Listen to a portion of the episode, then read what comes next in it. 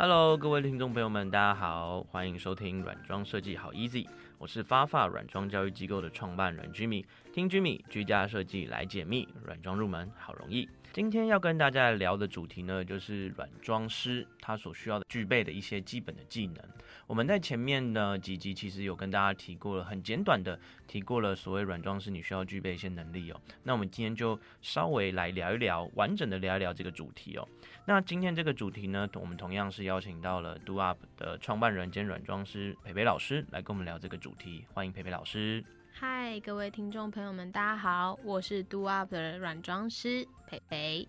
那其实通常有一些同学会问到啊，你要进入软装这个产业，你到底需要具备哪一些技能哦？那其实呃，我们可以先问一下培培老师哦，你在进入软装这个产业之前呢，你是具有哪些技能，或是你为什么会进到这个产业来呢？嗯，其实很多的人会认为软装它可能有很高的门槛，但其实不是。有很多的同学过去可能是学商的，或者是第三类组，甚至他也不是学美术的。他主要就是有空，就是生活经验的美感累积下来，你就可以成为一个软装师。嗯，所以其实不一定是呃，一定要是所谓的。美术设计的领域哦，当然，如果你有的话，确实你的美感经验可能会比别人多啊，你对于美的敏感度可能会比别人高哦。没错。但是呃，其实不不一定需要，只要你对这个领域有兴趣的，你都可以来进入这个领域里面。嗯，所以其实像之前说说的，就是软装就是视觉美感的累积。嗯，我当初其实一开始学美术的时候，就一直对空间很有兴趣。所以呃，培培老师，你就是刚好学。美术，然后又对空间有兴趣，所以就直接做软装了吗？嗯，当然没有，因为其实当初我先是跑去建设。就是建筑事务所实习，然后跟着建筑师们一起工作之后，发现其实我对于建筑非常有兴趣，但是我有兴趣的其实是空间，而不是建筑的结构或是细节。嗯，那我们到后来，我就跟我们建筑事务所老板聊天之后，发现原来我喜欢的行业其实不一定要是这个项目，所以我就继续探索下去。所以其实培培老师原本以为自己可能想要当建筑师，嗯，对。后来 才发现，其实你不是喜欢当建筑师，而是喜欢一个。呃，美美的空间，把空间变得漂漂亮亮的这样子吗？对，因为其实建筑师他是需要去学一些，比方说建筑结构啊，然后去换算啊，然后怎么样才不会倒啊，像这样的法规。嗯。但是我对于空间来说，我喜欢的是建筑那整个造型，然后跟空间里面的一个状态，所以我就发现它其实是完全不太一样的领域。哦，所以培培老师那个时候就已经知道软装这件事了吗？嗯，其实也不是，我那时候刚出社会没多久，所以其实完全没有听过软装，也是跟大家一样，都是觉得哎，可能我喜欢的是室内设计，所以我就找了一些室内设计师的朋友，和我堂姐也是室内设计师，我就聊了一些关于室内设计师的行业，然后跟他们一起去暗场。那后来才发现，室内设计师其实是硬体装修。我对于可能一些，比方说电啊、水啊、大电啊，或是泥做等等，其实也并不是那么的在行或是喜爱。所以在聊天深入之后，他们就慢慢帮我挖掘，然后发现原来有软装设计这个产业。嗯，所以如果大家觉得你对于自己喜欢的东西并不是那么清楚的时候，其实你也可以透过跟你身边的朋友去聊一聊天，那从中慢慢的发掘自己哦。好，那但是我记得培培老师其实你也有家具设计啊，或是产品设计相关的背景哦，所以。呃，你那个时候还是不知道软装设计这件事吗？嗯嘿，因为其实我以前在过去是单纯大家会教你怎么做商品设计跟家具设计。那其实软装设计就是它是要了解家具跟家饰品，然后放进空间进行布置。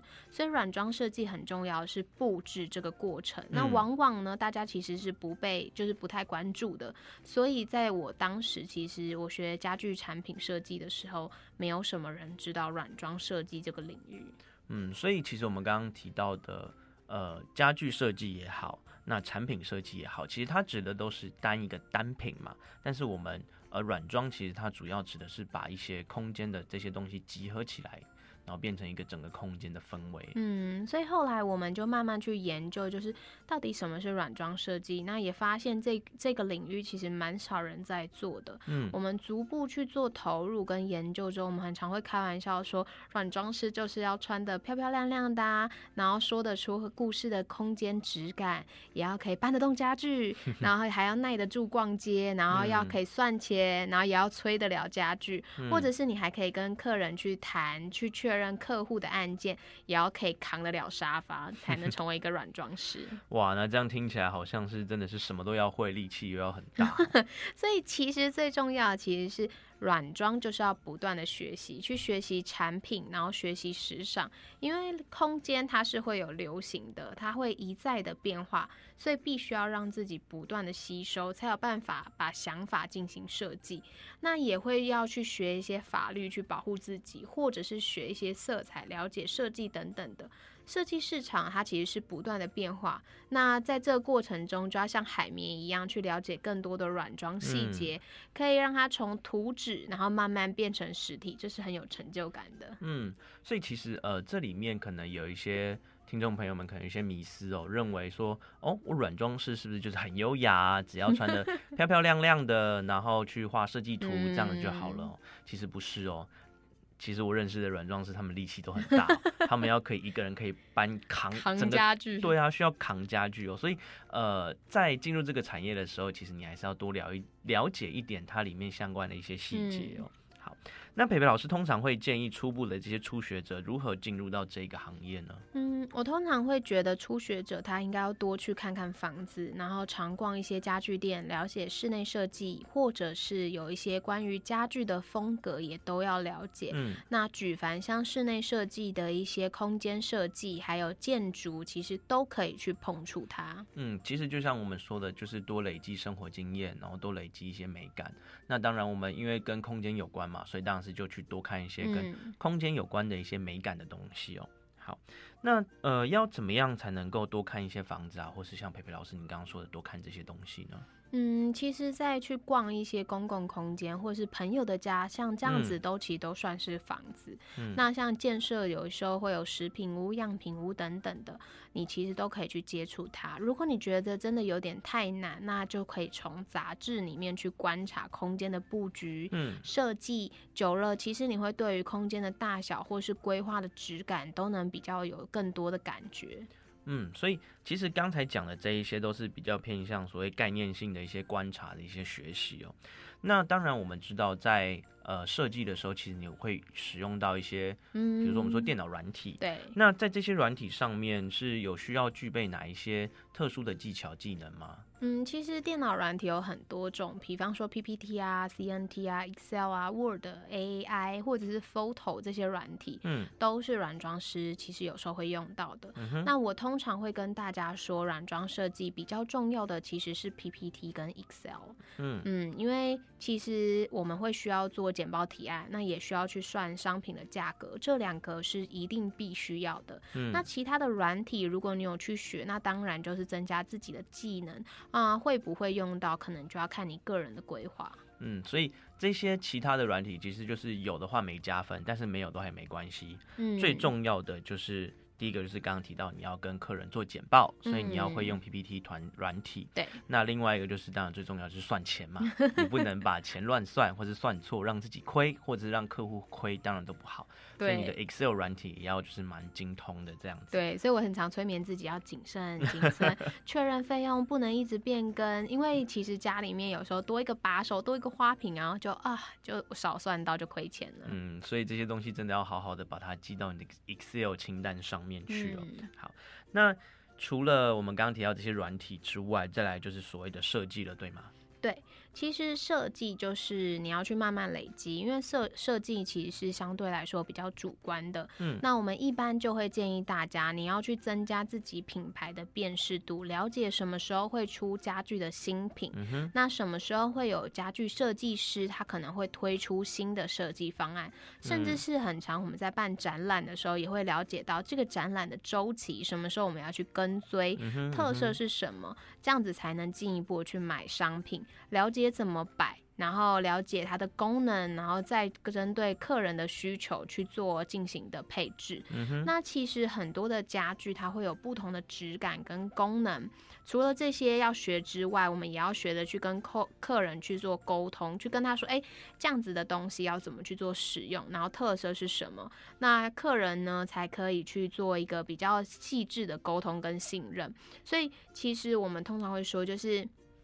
在跟客人聊天的时候，你嗯，不能就是让你的设计师猜你要什么，但是你也不能让你的客人不懂你在说什么，所以沟客嗯、客人的沟通很重要。嗯所以呃，就是刚就像培培老师说的，设计是一件很主观的事情，所以两个很主观的人他在沟通的时候，当然你一定是需要有效的沟通嘛，要不然。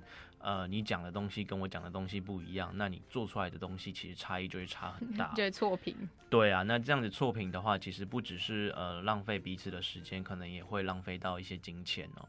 好，所以呃，其实软装设计规划不要让软装师再去猜你到底要的是什么，这件事情其实也是蛮重要的。嗯，所以其实主观这件事情在软装设计上面沟通就很重要，嗯因为其实每一个设计都是以设计师主观去做规划的，那我们就要很常去练习怎么去表达，然后把观念，然后或是我想要的一些内容让客人知道。但这也不能完全丢给设计师去猜猜，所以我们就会需要有前置作业，就是请一些客人去找一些软装的一些相关想要的一些布嗯置元素，那这样子软装师他才不会跟你对接的时候花很多的时间，然后浪费很多彼此的时间去琢磨这样子。没错，所以呃，今天培培老师提供我们的这一些需要的技能，大家都知道了吗？那当然，我们都知道说软装师的门槛确实是呃不高哦，它其实蛮低的。但是当然，修行在个人嘛。那如何增加自己的每一步，让自己的专业知识更加的扎实？那这个其实都是蛮重要的。好，所以帮大家统整一下今天的内容哦。你要成为一位软装师，其实你所需要具备的很简单，第一个当然就是我们呃一直在讲的所谓美感的经验。那美感经验就是靠你的生活中去累积、去体验。那再来呢，就是所谓的软体。那软体当然最简单的就是你需要知道 Excel 跟 Word 怎么使，呃，Excel 跟 PPT 怎么样的使用。那最后就是有效的沟通，有效沟通这件事情是非常重要的，因为软装它是美感的东西，它都是一个主观的东西，所以你要让两方都可以去沟通，那有效的沟通就是非常重要的、好，那我们今天就谢谢培培老师跟我们聊这么多。那下一集呢，我们就要来聊一聊，呃，因为最近是疫情嘛，嗯所以在疫情之下，到底我们要去怎么样进行所谓的软装设计？那这个为什么很重要？主要是因为疫情，其实大家一定也都经历过居家办公的这个阶段。没错。那所以我们一定是希望让自己在居家的时候可以更加的舒适。好，所以我们下一集就要来聊聊怎么样的布置可以让你在居家办公的时候更加舒适。嗯，好，那今天的节目就到这边喽。那我是居民老师，我是培培，那我们就下集再见喽，拜拜